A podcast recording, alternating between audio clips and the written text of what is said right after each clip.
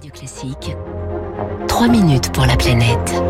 3 minutes pour la planète avec euh, Lauriane Tout-le-Monde. Bonjour Lauriane. Bonjour Fabrice. Alors, c'est un sujet qui sera à l'ordre du jour du Conseil des ministres de demain. La région Grand Est, elle met un coup d'accélérateur sur la transition écologique. Elle a décroché 26 millions d'euros de l'UE en faveur de la biodiversité. C'est une première, Fabrice. Cette bourse européenne nommée Programme Life est normalement réservée aux États.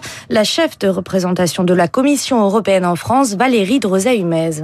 C'est un beau financement, je pense, pour un projet de 10 ans qui, en taille, en durée et en budget, est très significatif, c'est clair. Je pense que là, on est à plein dans la notion d'environnement qui ne connaît pas de frontières et dans une Europe ouverte qu'on a à 27. De la plaine du Rhin au vallon des Ardennes, en passant par le massif des Vosges et les Grands Lacs, c'est plus de 57 000 kilomètres carrés de paysages, de faune et de flore multiples à protéger face au dérèglement climatique et les dégâts sont déjà là. Jean Rotner, le président de la région Grand Est. Plus de 1300 espèces aujourd'hui sont sur les listes rouges régionales en voie de disparition. Beaucoup d'oiseaux, la gélinote par exemple, des batraciens, la grue cendrée. La forêt vosgienne aujourd'hui est une forêt euh, sinistrée, à la fois touchée euh, par euh, des maladies, touchée par la sécheresse. Un temps de plus en plus sec et chaud qui tue les chênes et les hêtres du parc naturel régional de la montagne de Reims. Son directeur, Olaf Holm.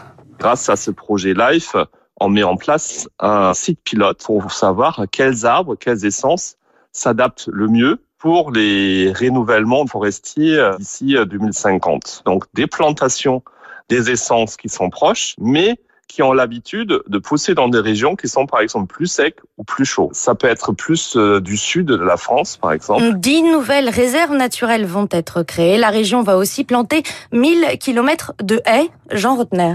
Dans ces haies, il y a du petit gibier, des oiseaux, il y a des baies. C'est une ressource supplémentaire de bois, par exemple, pour les agriculteurs. Finalement, les haies, c'est la vie. Des passages pour la faune vont être installés sur les routes, mais aussi des zones de quiétude sur 60 000 hectares, sorte de sanctuaire à l'abri des humains. Ces espaces pourraient permettre d'endiguer l'extinction de l'espèce emblématique de la région, le grand tétras.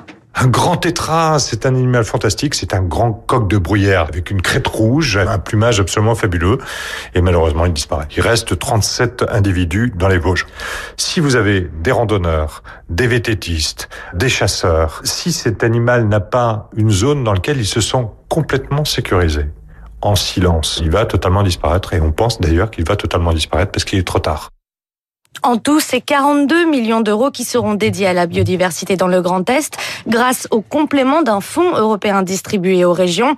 L'argent, c'est le nerf de la guerre. L'expression est d'autant plus importante quand il s'agit de la course contre la montre que mènent celles et ceux qui luttent contre le dérèglement climatique. Olaf Holm.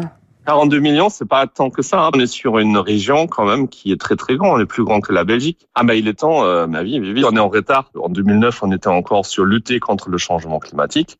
En 2022, on a compris qu'on peut limiter les dégâts, mais de toute façon, dans le changement climatique, on est déjà.